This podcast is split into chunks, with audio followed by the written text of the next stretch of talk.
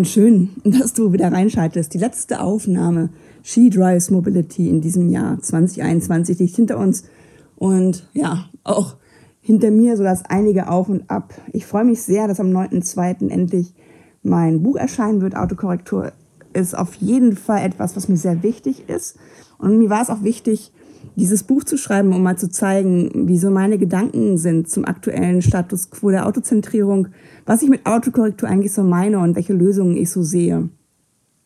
Deswegen ist es auch schön, dass heute ein spezieller Gast bei mir ist, nämlich Raul Krauthausen, ein, ich würde schon sagen, Freund von mir, der äh, ähnlich aktivistisch tätig ist wie ich, aber für das Thema äh, Inklusion steht.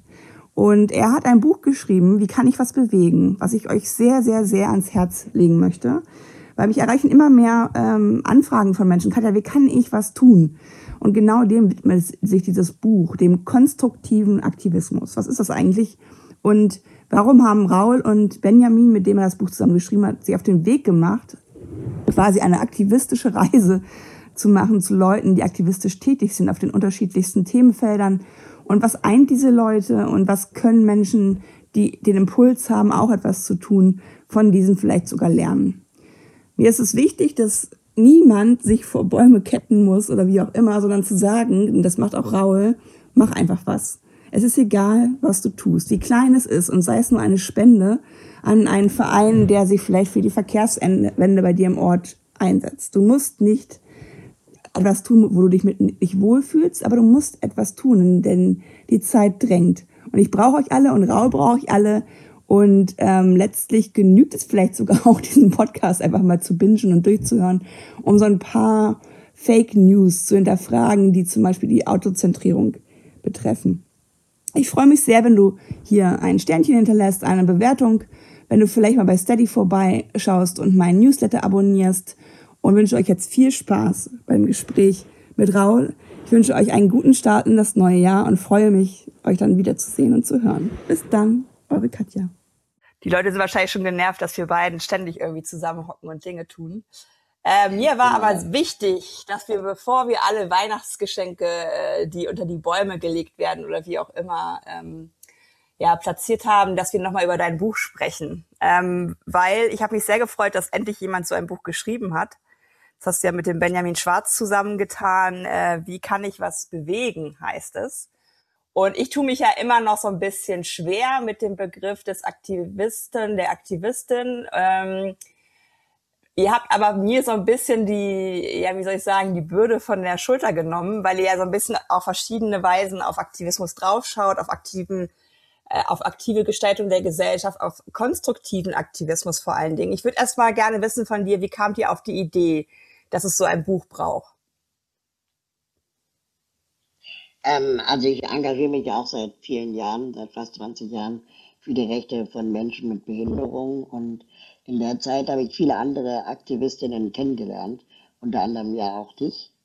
Und ähm, uns kam irgendwann die Frage, ob das, was wir so erleben in unserem Aktivistinnen-Dasein, also auch genau dieses Hadern mit dem Wort Aktivist, ja oder nein, ähm, mussten doch eigentlich auch andere Aktivistinnen so erleben und empfinden, wie zum Beispiel Luisa Neubauer oder ähm, Waldemar Zeiler oder Gerhard Schick oder eben Katja Diel. Und ähm, haben dann uns auf die Suche gemacht und auf die Reise gemacht mit Aktivisten genau über diese Frage zu reden. Was ist eigentlich Aktivismus? Gibt es sowas wie den konstruktiven Aktivismus? Ähm, ist es überhaupt die Verantwortung des Aktivismus, Lösungen zu präsentieren? Oder reicht es, auf Missstände aufmerksam zu machen? Und ähm, du kannst beruhigt sein, die meisten haben dann mit dem Wort Aktivist. Ähm, ungefähr die Hälfte hat ihn dann für sich ähm, angeeignet Mhm. Und hat dann gesagt, ja, ähm, ich sehe mich als Aktivistin, weil ähm, das ist nun mal das, was ich tue. Und die anderen, die gesagt haben, na ja, aber eigentlich habe ich ja auch eine Expertise. Und ähm, habe vielleicht das studiert oder bin in dem Bereich jahrelang schon beruflich auch unterwegs, sodass dann ähm, viele Aktivistinnen auch erzählt haben, dass sie schon beobachten, dass gerade im konservativen Milieu das Wort Aktivismus eher ähm, als äh, herabwürdigendes Wort ähm, oder herabwertendes Wort äh, gebraucht wird. Im Sinne von, naja, der, der oder die kennt sich ja in der Materie gar nicht aus. Er oder sie ist ja quasi Hobbyaktivistin.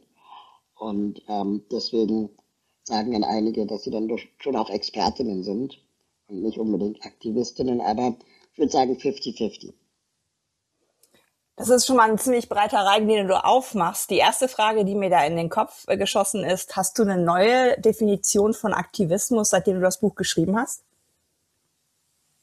Ähm, ich habe, äh, seitdem wir das Buch geschrieben haben, eher das Gefühl, dass es äh, vielfältige Arten des Engagements geben kann und auch des Aktivismus und dass wir aufpassen müssen. Und das suggeriert vielleicht ein bisschen das äh, Buch, der Buchtitel, ähm, aber das ist, der, wenn man es liest, gar nicht so gemeint, ähm, dass es richtigen oder falschen Aktivismus gibt. Das gibt es nämlich so gesehen nicht. ähm, wichtig ist, dass jeder sich so engagiert oder GD, ähm, er oder sie sich dabei wohlfühlt. Also es ist auch ähm, Aktivismus, wenn man sagt, ich mache Kunst, wie zum Beispiel das Zentrum für politische Schönheit, der eher künstlerische Aktionen macht, ähm, als jetzt vielleicht eine Luisa Neubauer.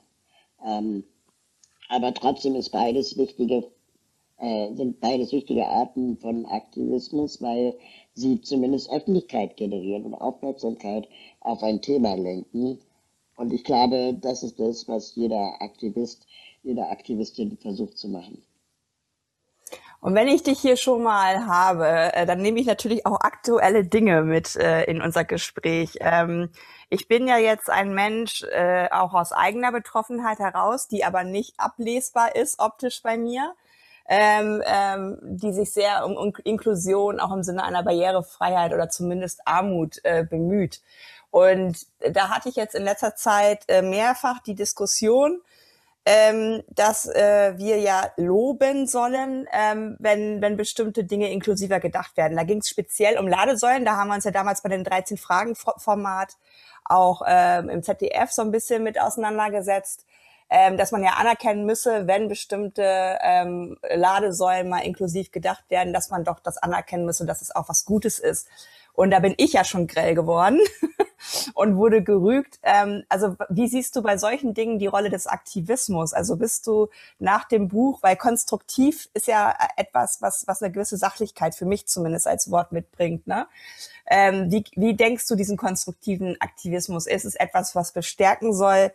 im Sinne von, da wurde jetzt was umgesetzt, ich nehme es anerkennend ähm, an und, und, und äh, ja, lobe auch? Oder was ist für dich im Sinne Barrierefreiheit zum Beispiel, um mal ganz konkret bei dir zu bleiben, äh, konstruktiver Aktivismus? Also ich glaube, ähm, Lob ist jetzt nicht unbedingt das, was ich mit meiner Arbeit ähm, machen will, ähm, weil da ist dann doch gerade im Sinne der Barrierefreiheit oder der Inklusion noch zu viel im Argen. Und äh, vielleicht hätte ich in den 80ern gelobt, wenn wir da schon gewesen wären, wo wir jetzt sind. Ähm, aber jetzt sind wir nur mal 30 Jahre später und es ist relativ wenig passiert, ähm, sodass ich jetzt erst recht nicht loben würde. Ich verstehe unter konstruktivem Aktivismus, ähm, dass man lösungsorientiert denkt. Also, dass ähm, wir, so ähnlich wie du das ja auch machst mit, mit deiner Arbeit und in deinem Buch, ähm, alle Interviews, die ich mit dir gesehen habe, dass wir schon auch sagen, es gibt Alternativen. Und die Alternativen sehen so und so aus. Es gibt Lösungen, die könnte man so und so umsetzen, wenn wir A, B und C als Maßnahme machen würden. Und da jedes Mal auch darauf bestehen und darauf hinzuweisen und da, wo es vielleicht noch keine Lösungen gibt, ähm, sie zu suchen oder mitzuentwickeln.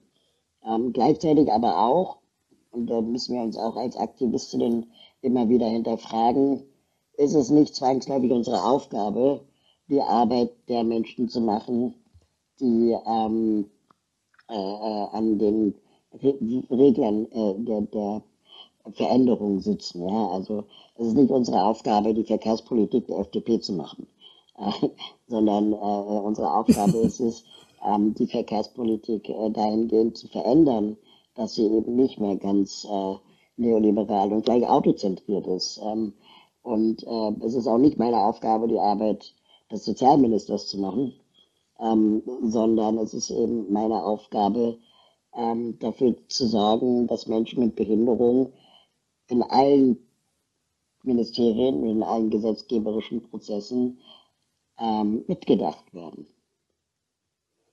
Wenn du jetzt so ein bisschen äh, durch den Reigen der Menschen gehst, also du hast ja einmal den Podcast zum Thema, den man mal mit Vergnügen findet, und das Buch, was dann letztlich auch ein bisschen vielleicht daraus entstanden ist. Wenn du jetzt so ein bisschen die Menschen mal ähm, so im Geiste durchgeht, gehst, mit denen du da gesprochen hast, gab es auch für dich neue Erkenntnisse? Hast du auch was gelernt? Ich habe total viel gelernt. Ähm, also ich habe äh, ähm, zum ersten Mal richtig verstanden, wie wichtig zum Beispiel Intersektionalität ist. Also die, die Verbindung von verschiedenen marginalisierten Gruppen, ähm, die oft gleiche Ziele haben, ähm, aber eben alle in ihren Bereichen dafür kämpfen.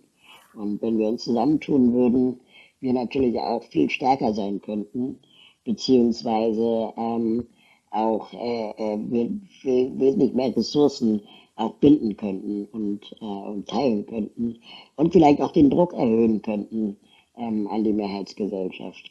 Mhm.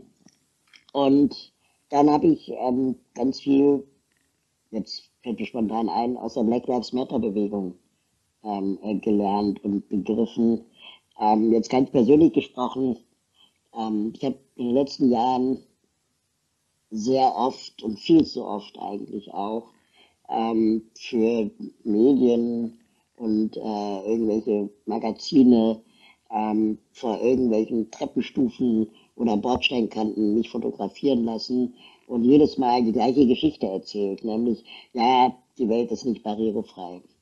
Und ähm, irgendwann, als dann die Black Lives Matter Bewegung groß wurde, las ich immer mehr Artikel von, von schwarzen Menschen, ähm, die gesagt haben, ja, sorry, aber es ist auch nicht mehr unsere Aufgabe, jedes Mal zu erzählen, ähm, wann wir zuletzt irgendwie Diskriminierung erfahren haben, sondern jetzt ist es auch mal an der Zeit, irgendwie einen Schritt weiter zu gehen und einfach die Frage zu stellen, warum diskutieren wir diese Themen eigentlich immer noch? Und ähm, das habe ich dann zum ersten Mal für mich dann auch begriffen, dass ich quasi äh, vor der Kamera nicht mehr über Treppen und Stufen mhm. rede, sondern über strukturelle Diskriminierung und die Frage, warum ich seit 20 Jahren vor Treppen und Stufen gefilmt werden muss und keine einzige von diesen Treppen und Stufen jemals beseitigt wurde. Also liegt das Problem vielleicht woanders. Und ist genau diese permanente Frage auch ein, eine, ähm, eine Aufrechterhaltung des Status quo. Ähm, also solange wir das machen, solange kann man es ja auch mit uns machen. Wenn wir vielleicht nicht mehr machen, dann äh, stellen wir vielleicht andere Fragen. Und ähm, zu Ende gedacht würde das quasi bedeuten, dass Betroffene, äh, nicht Betroffene, also Journalistinnen zum Beispiel, sich mehr Gedanken darüber machen sollten, welche Fragen sie stellen. Und nicht immer die gleichen Fragen. Also ich weiß nicht, als wir jetzt bei 13 Fragen waren, ähm, oder auch alle Texte, die ich danach von dir gelesen habe oder auch von anderen zu dem Thema gesehen habe, ähm, kommt zum Beispiel immer die Krankenschwester vom Lande als Beispiel, die irgendwie ihre Mobilität ähm, äh, ähm, äh, ja, optimieren will, beziehungsweise aufrechterhalten will und deswegen unbedingt ein Auto braucht. Und ähm, warum diskutieren wir das eigentlich immer noch? Warum diskutieren wir nicht irgendwie schon längst, dass, ähm, so wie du das ja auch machst, ähm, die, die Krankenschwester das vielleicht gar nicht will? Ähm, aber ständig wird die Krankenschwester als Argument benutzt, warum wir Mobilität äh, ähm, oder Individualmobilität mit dem eigenen Auto unbedingt brauchen.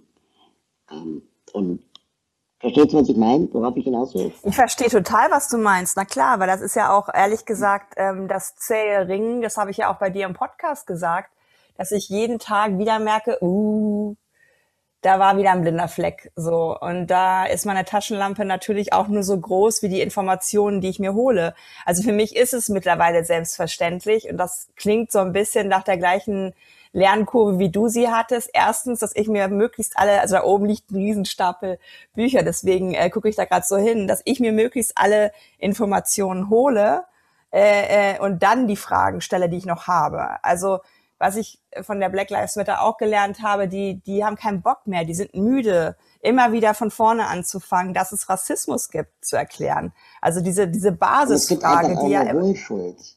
Ja, genau. Ne? Also es gibt und, eine Unschuld unter den Nicht-Betroffenen, sich erstmal zu informieren, bevor man immer die gleiche Frage stellt. Und vor allen Dingen seid ihr ja losgezogen, äh, du und Benjamin als äh, Autor, Autoren, darf man da jetzt sagen, äh, des Buches ähm, und habt da ja auch wahrscheinlich sogar für manche sehr ähm, erstaunlich unterschiedliche, du hast es ja schon angedeutet, ne? einmal durch künstlerische Aktionen, einmal jemand wie Luisa, die an, an der Spitze von der deutschen weltweiten Bewegung steht. Also es sind ja auch unterschiedliche Formate, die es gibt. Und damit kommen wir vielleicht ja schon mal zu dem Thema. Ähm, weil mich erreichen natürlich oft so, ähm, ja, so nach dem ja, Katja, ich würde ja gern was tun, aber was denn? Ähm, das ist alles so groß an Problemen, die wir haben. Ich fühle mich damit überfordert und ich finde das ehrlich gesagt auch schön, dass Leute das eingestehen, dass man keinen Anpack kriegt, äh, im Gegensatz zu Leuten wie du und mir, die da vielleicht auch länger schon tätig sind. Hast du da einen Ratschlag oder hast du durch das Buch irgendwas gelernt, wie Menschen vielleicht auch diesen Aktivismus gefunden haben, den sie jetzt ausüben? Ähm, das ist eine total gute Frage. Ähm, und ich würde da gerne äh, Ori Mittenmeier zitieren, den wir auch in unserem Buch äh, haben. Ori Mittenmeier ist selber ähm, POC äh, mit Behinderung lebend, äh, hat ähm, äh, sehr, sehr lange prekär gearbeitet und, und, und gelebt und war ein sogenannter Rider bei einem dieser Fahrradkuriere für Lebensmittel in Köln. Und ähm, irgendwann hat äh, die Firma, für die er gearbeitet hat, ähm, zu Weihnachten die Löhne nicht bezahlt. Und dann hat er sich gewerkschaftlich mit anderen RiderInnen organisiert und ähm, dort letztendlich dafür gekämpft, äh, auf gewerkschaftlicher Ebene mit Gründung eines Betriebsrats und so weiter, dass ähm, äh, die Löhne bezahlt werden und dass es auch fairere Bezahlung ist.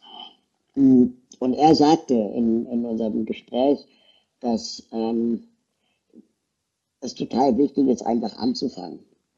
Dass es total wichtig ist, einfach loszulegen, auch wenn man ähm, äh, Angst hat, auch wenn man vielleicht das Gefühl hat, man ist nicht gut genug. Ähm, weil je länger du darüber nachdenkst, ob du dich engagieren solltest, desto mehr Gründe findest du es nicht zu tun. Und deswegen ist es so wichtig, äh, einfach loszulegen und sich äh, darüber im Klaren zu sein, wenn du Angst hast, das ist völlig okay. Wir alle hatten Angst. Ähm, wichtig ist, dass du dir vielleicht überlegst, wie kannst du mit dieser Angst umgehen? Brauchst du Unterstützung? Ähm, such dir jemanden, der mit dir hingeht. Du musst nicht alleine sein. Und alle Aktivistinnen, mit denen wir gesprochen haben, äh, sagen auch, dass das so ein bisschen auch die Bürde des Aktivistinnen-Daseins ist, dass ähm, wir nun mal in einer Mediengesellschaft leben, in der einzelne Menschen hochstilisiert werden und ähm, also das gilt zumindest äh, für, also Luisa Neubauer, denke ich mal, ist auch genervt davon, dass sie ständig überall was zu diesem Thema sagen muss. Ich bin genervt davon, dass ich ständig über Inklusion äh, reden muss und das äh, Gefühl teilen viele. Hm, weil da ist nämlich oft äh, verdeckt, dass hinter jeder Aktivistin, hinter jedem Aktivisten äh, großartige Menschen stecken, die in zweiter oder dritter Reihe stehen. Und dass es auch schon aktivistisch sein kann, gemeinsam mit Aktivistinnen Suppe zu kochen oder für Aktivistinnen Suppe zu kochen, damit er oder sie einfach nicht ausbrennt.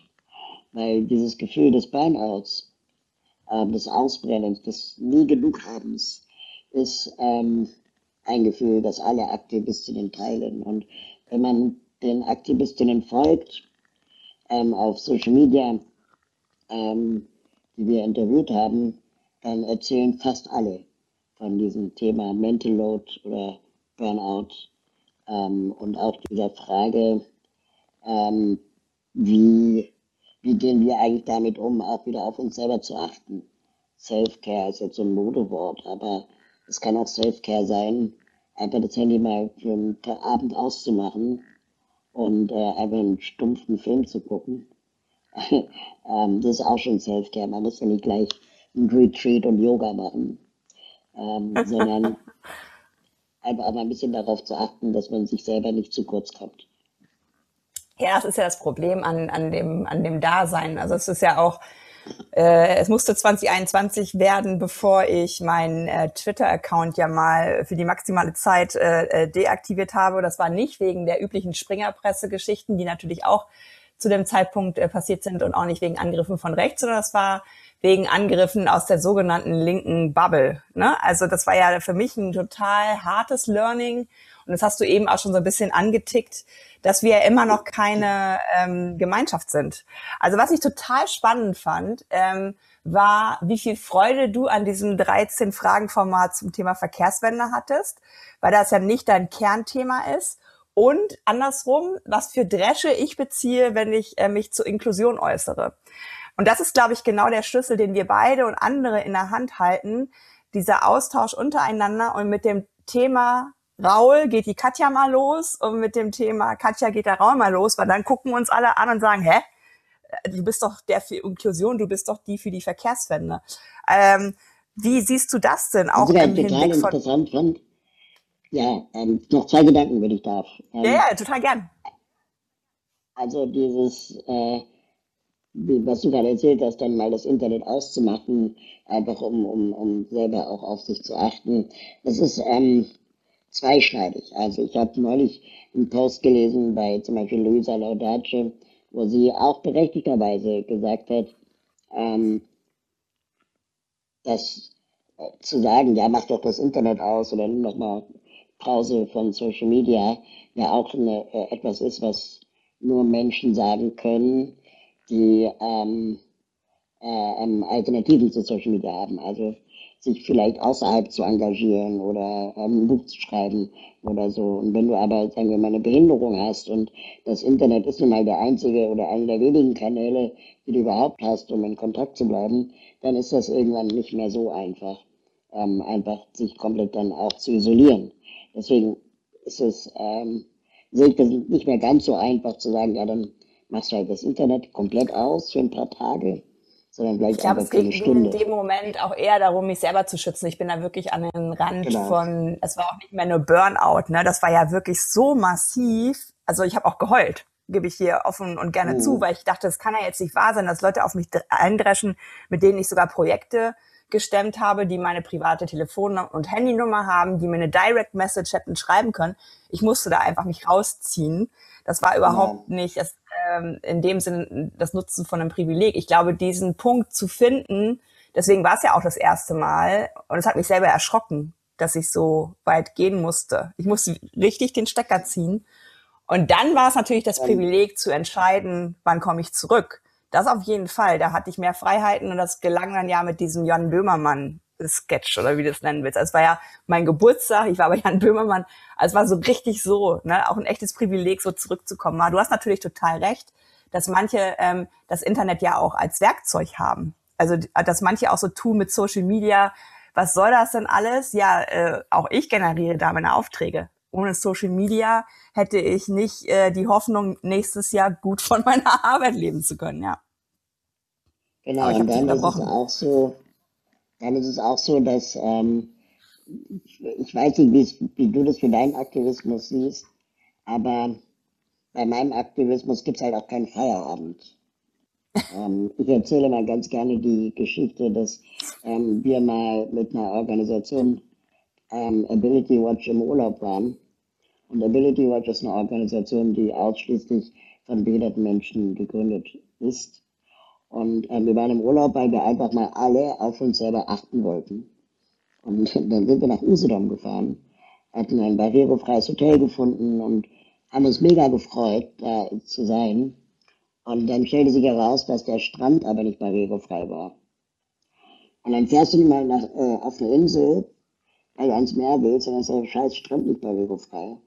Dann hätte ich auch in Berlin Urlaub machen können. Ja? Also, und ähm, auf einmal waren acht Aktivistinnen im Urlaub und um überhaupt Urlaub machen zu können, mussten wir Aktivistinnen werden, weil wir dann das Rathaus besetzt haben und dann ähm, mit dem Bürgermeister uns gestritten haben, warum eigentlich das auf der Website steht, dass es zugänglich ist, aber gar nicht ist. Und ähm, Das heißt, wir können gar keinen Urlaub machen so ohne weiteres, wohingegen vielleicht, ist eine Frage, du eher Urlaub machen kannst von Mobilitätsaktivismus, ähm, weil das vielleicht nicht so eine direkte Betroffenheit hat. Aber Natürlich, vielleicht kannst du keinen Urlaub machen von Sexismus, Aber überall ist ähm, weil du Mobilität. permanent Frau bist. Genau. Ne? Also das ist ja genau das, das, das, das Thema, äh, das ist ja das, das ist ja Fluch und Segen zugleich. Also natürlich ist es bei dir eine andere Betroffenheit als bei mir, aber ich brenne halt für diese Ungerechtigkeit. Also darf man gar nicht so laut sagen, aber die Klimakrise sehe ich auch, äh, äh, dass da die Verkehrswende notwendig ist, aber ich sehe halt nur noch, was halt nicht funktioniert. Und das hat ganz viel mit Inklusion zu tun. Und ich sehe vor allen Dingen viel Chancen, die einfach liegen gelassen werden. Gestern habe ich einfach mal die Frage gestellt, gibt es überhaupt einen Plan, äh, das Ladenetz für diese Elektroautos so zu bauen, dass wir weniger Autos haben? Oder bauen wir jetzt gerade für das Rekordjahr, also dieses Jahr haben wir den Rekord mal wieder geknackt, wieder eine knapp eine halbe Million Autos mehr. Und da gibt's keine Antwort drauf. Und das sind halt Sachen, wo ich so denke, äh, ihr nennt mich ja nicht Expertin, ihr nennt mich Aktivistin. Aber wa- was du vorhin schon meintest, vielleicht stellen wir auch einfach die richtigen Fragen. Vielleicht geht's da auch eher drum, dass man äh, Denkanstöße gibt oder so, weil mir wird oft vorgehalten, dass ich ja gut reden kann, ähm, solange ich nicht selber in der Politik bin, in der Industrie bin, wie auch immer. Ähm, kennst du das? Das ist auch, ähm, ja, dass man, dass man von außen Dinge verändern will, schnell auch heißt, dann beteilige dich doch oder wie auch immer. Ja, und was ich wirklich anstrengend fand, war dann bei der Debatte über barrierefreie Fahrzeuge und Ladesäulen ähm, auf deinem Instagram, äh, dass dann äh, zwei weiße Männer ähm, mal glauben, mit mal eben schnell googeln, ähm, das Problem irgendwie zu lösen sei. Und ähm, ich habe dann dem einen einfach nur geantwortet, sorry, aber ähm, so einfach ist es nicht. Googeln kann ich selber. Äh, aber die Leute denken immer, wir hätten so Probleme, die keine sind. Ähm, oder wir hätten Sorgen, die, die der weiße, nicht behinderte heterosexuelle Mann schon längst bedacht hat. Hat er aber nicht, sondern er fühlt sich dann eher ähm, herausgefordert, mal eben schnell zu googeln, weil er gemerkt hat, da hat er eine blanke Stelle in seinem Denken und dann erleichtert es, dass er dazu irgendwo was gefunden hat, aber garantiert selber niemals dafür gestritten hat. Und das ähm, ist unglaublich anstrengend. Aber ich glaube, das müssen wir aushalten. Tun wir auch. Was mir halt einfach in dem, bei dem konkreten Beispiel fehlte, war ein Beispiel aus der weißen heteronormativen Männerwelt, was deutlich gemacht hätte, wenn denen das und das fehlt und dann kommt jemand und gibt denen das äh, und lo dann muss er loben. Also es gibt halt einfach keine Gegenbeispiele, weil die Welt nach diesen Menschen ja gebaut wurde und es hat nicht nur mit der Verkehrswende zu tun, sondern mit vielen Dingen. Ähm, aber ko kommen wir vielleicht zum Ende des Gesprächs nochmal auf Methoden oder ähm, ja so Wirksamkeit das ist ja auch etwas, was du, glaube ich, auch viel besprochen hast. Wie, wir haben eben Mental Load gehabt, wir haben, es gibt ja auch tatsächlich Activist Burnout, ist ja eine Krankheit, die anerkannt ist sozusagen. Auch ich habe äh, viel dem Psychologist for Futures zu verdanken, weil die mich durch bestimmte Zeiten einfach mit Therapiestunden getragen haben. Ähm, was hast du denn im, im Rahmen der Recherche zum Buch oder auch in deinem Podcast ähm, so mitnehmen können, weil wir sollen ja hier auch ein bisschen Lust wecken, denke ich mal, dass die Leute aktivistisch tätig sind. Was hat Wirksamkeit damit zu tun? Also wo, wo nehmen die Menschen ihre Energie her, das zu tun? Ähm, also ähm, die, ähm, das hängt ein bisschen auch von der Art des Aktivismus ab und natürlich ist es unglaublich wirksam, wenn Fridays for Future ähm, es schafft, vor das Bundesverfassungsgericht ein Urteil ähm, äh, ähm, gefällt zu bekommen in, in, in ihrem Sinne. Ja, wie sie es ja gemacht haben, dass das Bundesverfassungsgericht, die Bundesregierung jetzt verpflichtet, ein vernünftiges Klimagesetz zu machen. Äh, jedenfalls besser als das, was vorher die damals konservative Regierung gemacht hat. Und das ist schon eine ein krasse Wirksamkeit, äh, die vielleicht die größte ist, die wir in Deutschland so haben, in, dem Bereich. Aber es gibt natürlich auch noch viel kleinere ähm, Aspekte der Selbstwirksamkeit. Und ich denke, es ist zum Beispiel wichtig, erstmal, dass man äh, sich kleine Ziele steckt. Also, dass man versucht, ähm, äh, äh, jetzt nicht gleich das große Ganze, die Rettung der Welt äh, als Ziel zu haben, sondern vielleicht zu sagen, okay, ich fange in meinem Kiez an, in meiner Straße an oder ich hab, versuche, meine Familie oder meine Freunde für ein Thema zu gewinnen und sich auch darüber ähm, klar zu machen, ähm, wann ist etwas ähm, wirksam und wann nicht. Weil ich habe das selber für mich viel zu spät realisiert ähm, dass ich immer dachte, das, muss, das ist nicht genug, da muss doch noch mehr gehen. Und, und dabei völlig zu übersehen, was aber vielleicht schon äh, ging. Und äh, man muss es ja auch nicht übertrieben feiern und loben, aber einfach auch mal anzuerkennen, ey, ist eigentlich schon krass, dass die Organisation, die wir gegründet haben, seit 17 Jahren existiert und inzwischen 26 MitarbeiterInnen hat. Ähm, das hätten wir damals zu zweit auch nie gedacht als wir in meinem Wohnzimmer heraus äh, einen Verein gegründet haben. Ähm, und das ist so ein Aspekt, der, glaube ich, erstmal fürs Wundenlecken äh, ganz gut ist. ähm, und dann finde ich es aber auch wichtig, immer wieder neu zu hinterfragen, ähm, welche Formen von ähm, Partizipation wird einem eigentlich von der Bundesregierung zum Beispiel gegeben. Ne? Also es gibt auch ständig Gesetzesinitiativen und äh, äh, Reformen, wo es dann früher oder später zu Anhörungen kommt, dann Initiativen sich beteiligen können oder Lobbyvereine oder Lobbyfirmen.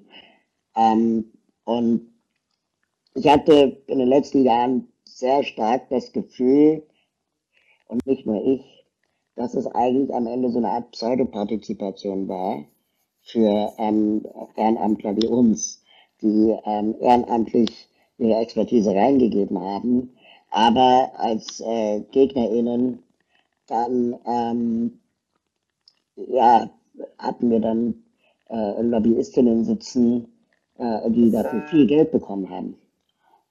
Und ähm, das ist natürlich eine un unfaire Verteilung von, von Ressourcen und auch von, von ähm, Zeit ähm, sodass zum Beispiel diese Form von äh, Wirksamkeit ich inzwischen als immer geringer einschätze, äh, wenn man in irgendeiner Anhörung äh, als eine von 100 eingeladen ist, weil du dann hast du auch noch eine Minute Redezeit zum Beispiel.